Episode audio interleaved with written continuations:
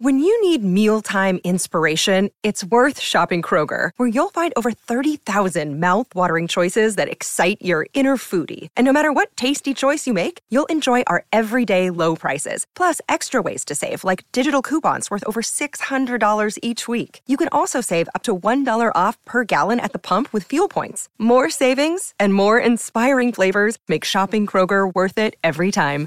Kroger, fresh for everyone. Fuel restrictions apply.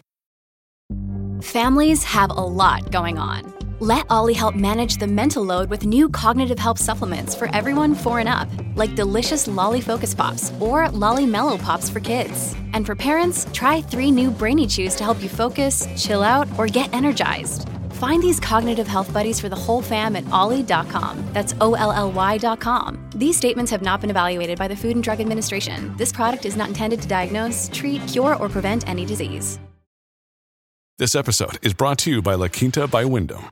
Your work can take you all over the place, like Texas. You've never been, but it's going to be great because you're staying at La Quinta by Wyndham. Their free bright side breakfast will give you energy for the day ahead. And after, you can unwind using their free high speed Wi Fi. Tonight, La Quinta.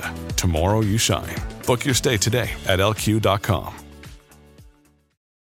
Hola, esto es New Books Network en español. Hola, ¿qué tal? Eh, soy Elisa Botella de la Universidad de Salamanca y os doy la bienvenida a un nuevo capítulo de New Books Network en español dentro del canal de la revista de Historia Agraria.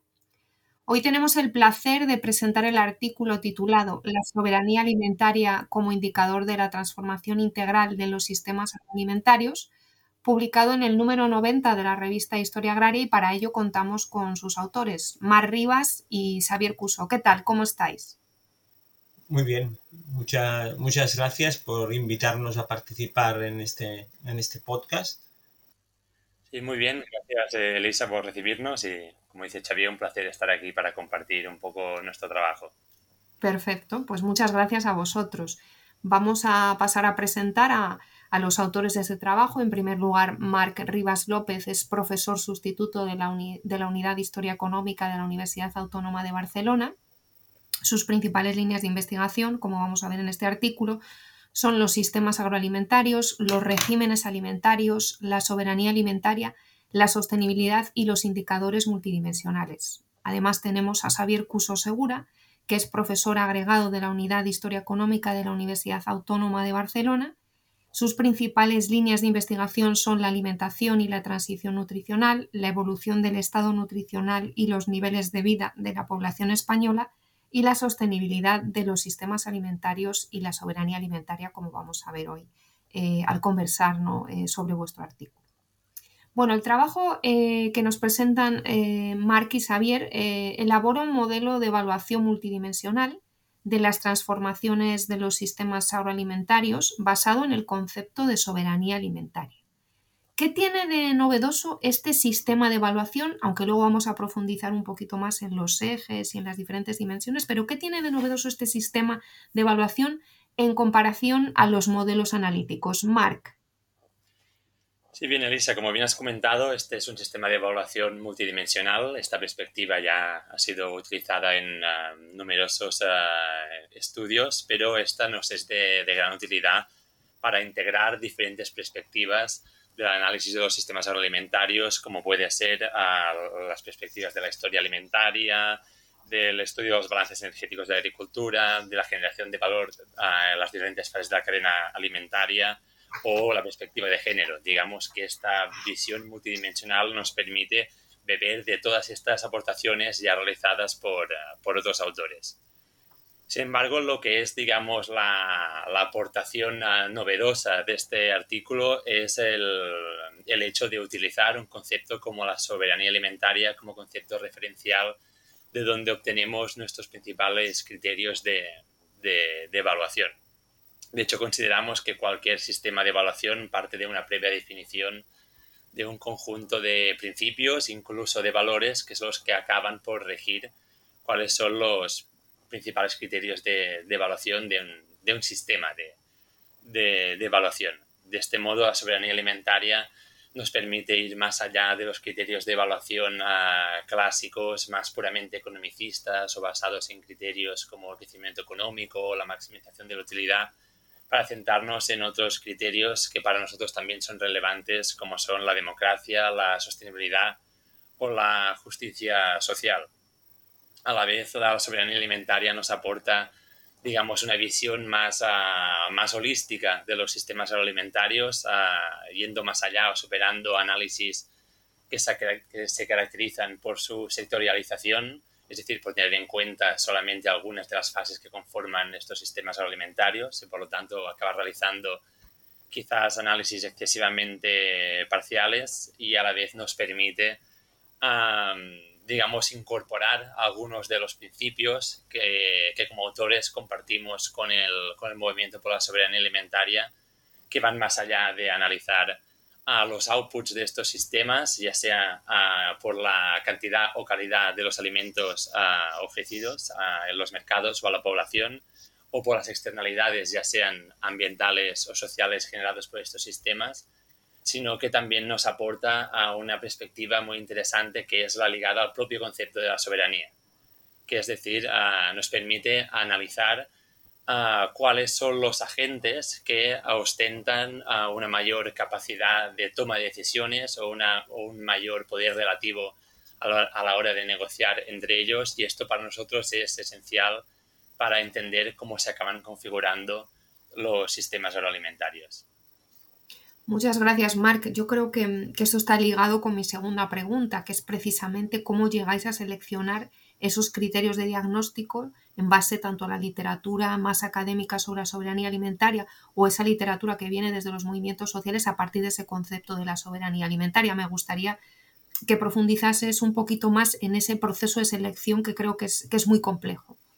Bien, como bien comentas, es realmente complejo, sobre todo porque cuando hablamos de soberanía alimentaria no hablamos, ah, digamos, de un concepto perfectamente definido que genere un total consenso, es un concepto bajo un intenso debate y aún en continua evolución. Y más bien de lo que podemos hablar es de un conjunto de ah, movimientos sociales ah, en, defensa, en defensa por un conjunto de principios o de un conjunto de autores que comparten unos principios en relación a cómo debemos organizar a estos ah, sistemas agroalimentarios. Lo que hemos hecho conjuntamente con, con Xavier es ah, realizar una intensa revisión ah, bibliográfica de, estas aportaciones académicas, pero también de las comunicaciones procedentes de estos movimientos sociales para identificar ah, cuáles son los principios que se encuentran más, más presentes en esta bibliografía o incluso aquellos que puedan generar un mayor consenso a pesar de que finalmente los criterios seleccionados digamos, son únicamente achacables o responsabilidad de los autores de, este artículo. Ya he mencionado algunos de los principios en los que se basa este sistema de evaluación y que se extraen del concepto de soberanía alimentaria, como son la democracia, la sostenibilidad o la justicia social, pero de ellos se pueden, ah, digamos, ah, extraer otros principios algo más concretos y que sí que generarían un importante consenso dentro de la soberanía alimentaria, como puede ser la consideración de la alimentación como un derecho, no como una mercancía intercambiable en el mercado, la consideración de la multifuncionalidad de la agricultura o la apuesta por circuitos cortos de distribución, la apuesta por la agroecología o la apuesta por procesos de participación y de democracia real dentro de estos sistemas agroalimentarios. Entonces, precisamente el objetivo de, este artículo es explicitar cuáles son los atributos evaluables de nuestro sistema y lo que intentamos hacer con la máxima transparencia es, ah, digamos, argumentar, explicitar el origen de los criterios que utilizamos para analizar cada uno de estos atributos evaluables. Muchas gracias, Marc. Bueno, creo que en ese sentido, ¿no? También merece la pena detenernos un poco en los datos y metodología, ¿no? Porque, bueno, cuantificar todo eso, hablando de elementos muchas veces muy cualitativos y teniendo en cuenta que la soberanía alimentaria, como tú mencionabas antes, es un concepto difícil de definir, ¿no? Un concepto además político, ¿no? En muchos casos. ¿En qué difiere vuestra metodología entonces con respecto a, los trabajos previos, ¿no? Que han tratado de, medir la soberanía alimentaria? Bien, tal y como he comentado, partimos de ya de una previa definición de lo que serían unos principios evaluables de la soberanía alimentaria, realizado ya por ah, múltiples ah, autores, pero la principal diferencia de nuestro trabajo es que nuestro objetivo no es analizar el grado en la que una sociedad alcanza mayores niveles, mayores o menores niveles de soberanía alimentaria, sino que nosotros utilizamos la soberanía alimentaria como una herramienta, como una herramienta que nos aporte un conjunto de, principios o de criterios de evaluación para analizar lo que nosotros llamamos la sostenibilidad o la soberanía de los sistemas agroalimentarios. Cuando hablamos de un sistema agroalimentario soberano, nos referimos a un sistema agroalimentario donde se respete la capacidad de decisión de los diferentes agentes que participen en él.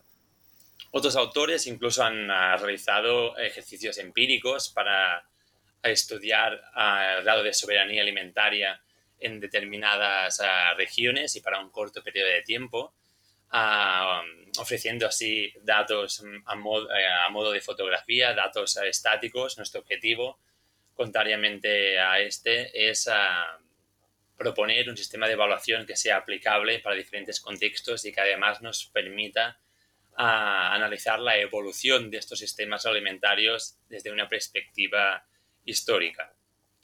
Ah, en base a la metodología utilizada para desarrollar este sistema de evaluación, ah, nos basamos también en diferentes eh, experiencias de investigación. Eh, para mencionar algunas de las más relevantes, me gustaría mencionar la metodología MESMIS, que es el marco para la evaluación de sistemas de manejo incorporando indicadores de sostenibilidad propuesta por, uh, por Masera. Uh, este marco, a pesar de que no comparte, uh, digamos, nuestro objetivo de análisis ni algunas de, de nuestras perspectivas, sí que no nos es útil precisamente para darnos un marco para la sistematización y desarrollo de un sistema de evaluación de un sistema complejo como es el, un sistema agroalimentario. También nos basamos en otros autores, me gustaría también mencionar la propuesta de Gonzalo Gamboa, que nos propone un sistema de, categorización para desarrollar sistemas de evaluación de sistemas ah, complejos.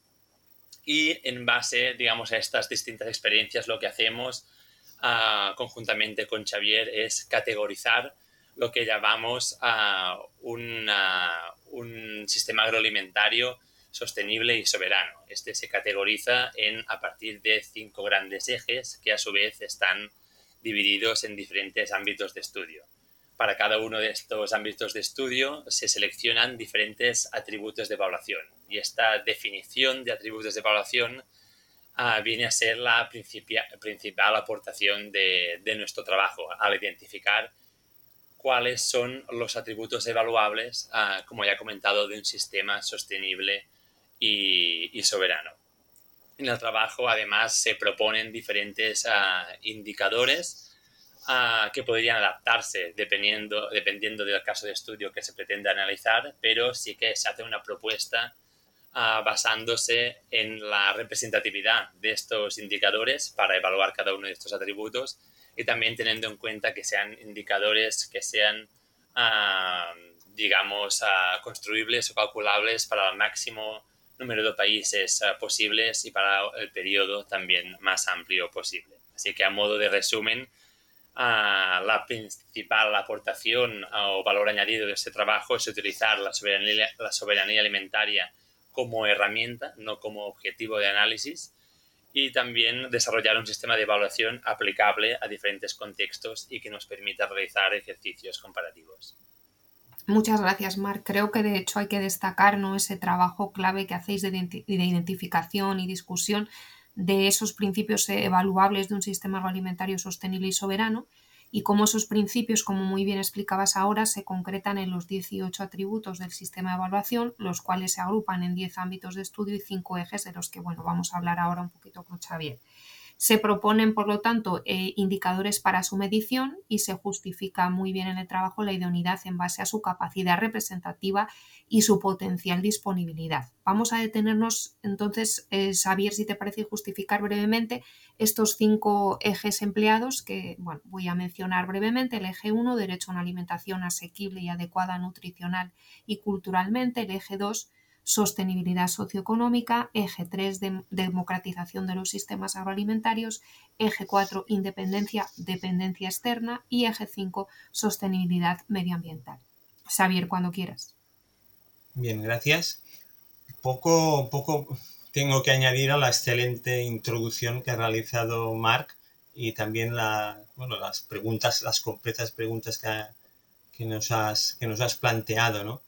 no eh, lo que hemos hecho básicamente como, bueno, lo que, en lo que concierne a, la pregunta planteada, hemos agrupado los distintos atributos y los indicadores y las múltiples formas que adoptan estos indicadores en cinco grandes ejes para facilitar este trabajo comparativo y analítico a largo tiempo para poder comparar estos cinco ejes, pues el primero de ellos hace referencia a un aspecto clave de todo sistema agroalimentario, que es el asegurar una alimentación asequible, adecuada y nutricional y culturalmente para toda la población, superando eh, ampliamente el concepto tradicional de seguridad alimentaria que acompañaba a los sistemas agroalimentarios. El segundo, el segundo eje, pues eh, recogemos todo lo que hace referencia al, abordaje de la sostenibilidad socioeconómica que afecta a la población rural y en realidad toda la, toda la población que vive del, del, sistema agroalimentario, pero en particular a los productores, es en donde nos hemos centrado en, este, en estos trabajos, aunque se podría ampliar un poco esta, esta visión de la población afectada a, toda la, o sí, a toda la cadena agroalimentaria. El tercer, el tercer eje haría referencia pues, a lo que ya ha comentado Marc, ¿no? Es decir, el poder que tienen los distintos agentes que intervienen en los sistemas agroalimentarios y eh, en qué medida pues, las transformaciones de los sistemas agroalimentarios han socavado la democracia en estos sistemas, es decir, el equilibrio entre los distintos agentes que participan y en lo que recogería este eje básicamente a través de varios indicadores pues es cómo se ha ido perdiendo esta, esta, democracia, diríamos, esta igualdad en la, en la participación en perjuicio, diríamos, de los productores, los pequeños productores, de los pequeños transformadores y en beneficio de las grandes cadenas agroalimentarias. El, cuarto, el cuarto eje hace referencia a la, a la dependencia, a la dependencia externa de los sistemas agroalimentarios partimos de sistemas agroalimentarios, diríamos que eran independientes, que eran autónomos y que poco a poco, por las transformaciones que ha experimentado el sistema, pues se han ido convirtiendo dependientes del exterior, de, las, de la energía, de los inputs que proporcionan o que se proporcionan desde fuera y que son los que permiten funcionar el, el sistema, el sistema tal como se concibe uh, actualmente. ¿no? Y finalmente, el quinto eje hace referencia a un aspecto tan relevante y tan actual como es la sostenibilidad ambiental de los sistemas agroalimentarios, ¿no? Dado el impacto enorme que tienen estos sistemas en nuestro planeta, en nuestro entorno, pues es evidente que este, este eje se ha convertido en uno de los ejes claves en este modelo de, evaluación, ¿no? Y su perspectiva histórica nos permite ver claramente la degradación de esta sostenibilidad experimentada por en la transformación de estos, de estos sistemas. Cabe destacar también que estos ejes eh, hemos hecho un trabajo, diríamos, para compartimentar todos estos indicadores y ámbitos en estos cinco ejes, pero sin duda se producen superposiciones ¿no? en, los contenidos de cada uno de ellos y hay indicadores incluso que podrían estar en más de un eje a la hora de, valorar pues, eh, de, valorar las transformaciones que se producen en el sistema agroalimentario en cada uno de estos, de estos aspectos. Perfecto, Xavier. Bueno, pues yo creo que podemos concluir entonces con unas preguntas abiertas que tenía aquí también planteadas principalmente para Xavier, también para Marc, ¿no? Eh, en base también a vuestras conclusiones y todo de lo que hemos hablado. Yo creo que también estas preguntas son interesantes para que bueno, pues los lectores se animen a aproximarse y, a leer este artículo publicado en el número 90 de la revista Historia Agraria. Y las preguntas abiertas que plantearía son las siguientes. ¿Cuál es entonces la principal utilidad del modelo que desarrolléis en vuestro trabajo, porque creo que va más allá de la evaluación de la soberanía alimentaria y por qué. Bueno, lo hemos venido repitiendo y hablando, pero estaría bien subrayarlo. ¿Qué líneas o puertas futuras de investigación abren vuestros indicadores desde una perspectiva histórica, ¿no? ya que bueno, pues tenemos muchísima audiencia de historia económica, de historia agraria, de historia rural y eso sería muy interesante, eh, sería muy interesante pensar sobre ello. Y por último, ¿qué capacidad tiene de, conectar vuestro trabajo, el pasado y el presente de los sistemas alimentarios desde múltiples puntos de vista, ¿no? Por ejemplo, impactos medioambientales de nuestros sistemas agroalimentarios, así como su externalización, los niveles de vida de la población rural, la transición nutricional y sus resultados en términos de salud, la gobernanza de los sistemas agroalimentarios y el impacto social del crecimiento económico moderno. Esas serían mis preguntas, Javier. Bueno, no, bueno son preguntas muy, muy completas y muy interesantes todas ellas. Mm, yo quizá empezaría Mm, señalando un poco como historiadores agrarios, historiadores económicos que somos, dada nuestra procedencia, ¿no? que mm, quizás uno de los principales eh, objetivos y aportaciones también en nuestro ámbito de investigación es esta, esta posibilidad de poder analizar ¿no? las transformaciones que se producen en el tiempo y que nos, nos llevan, por ejemplo, pues a, a, los sistemas agroalimentarios, ¿no? que, en los que vivimos porque vivimos todos inmersos en ellos, ¿no? Es decir, estos sistemas agroalimentarios que hoy son más vigentes que nunca, gracias o debido a, no es que sea gracias, sino debido a, pues, a toda pues, la, problemática del cambio climático, toda la problemática social que acompaña a los sistemas, a los sistemas agrarios, etcétera, debido a todo, se ha alcanzado esta situación actual pues a través de un largo proceso histórico que a través de este, de este modelo de este modelo, pues podemos eh, mm, seguir perfectamente y explicar perfectamente cómo se ha ido produciendo en un periodo de tiempo relativamente largo. Este, los trabajos que hemos hecho hasta ahora se, han centrado bastante en periodos más cortos y en comparación entre, regiones cercanas. Ha sido, entre otras cosas, para poder, diríamos, aprovechar un poco que los indicadores disponibles eh, o que se han utilizado en esta primera modelización pues están disponibles en todos estos casos y estos periodos analizados, pero no cabe duda que renunciando pues a algunos de los indicadores en algunos momentos y utilizando otras alternativas, pues a largo plazo podemos hacer un estudio muy completo de las transformaciones de los sistemas agroalimentarios y qué nos ha llevado a esta situación, diríamos, de crisis de estos de esos sistemas en un, en un contexto de crisis climática global. Sí, como bien ha, comentado Xavier, pues algunas de las preguntas que aún teníamos pendientes en la publicación de este artículo, pues ya las hemos podido ir solucionando, sobre todo las relacionadas con su aplicación práctica, ya dado que hemos podido dar pasos relevantes en, en este sentido. Entonces, sin duda, tenemos otros retos por delante, como sería, como bien comentaba Xavier, el de poder aplicar a digamos, este sistema de evaluación a contextos donde la disponibilidad de datos eh, pues, haga mucho más complicado este tipo de, análisis. Y en referencia a la posible aplicación para periodos, eh, digamos, históricos más amplios, digamos, ir como más para hacia el pasado posible, eso también plantea importantes retos, dado que digamos, los principios y los criterios de evaluación que provienen de la soberanía alimentaria se basan, digamos, es un concepto históricamente contextualizado y que por lo tanto se plantea muchas de, preguntas que son relevantes en la actualidad o al menos desde inicios de los años 90, finales de los 80, que es cuando surge este concepto de soberanía alimentaria.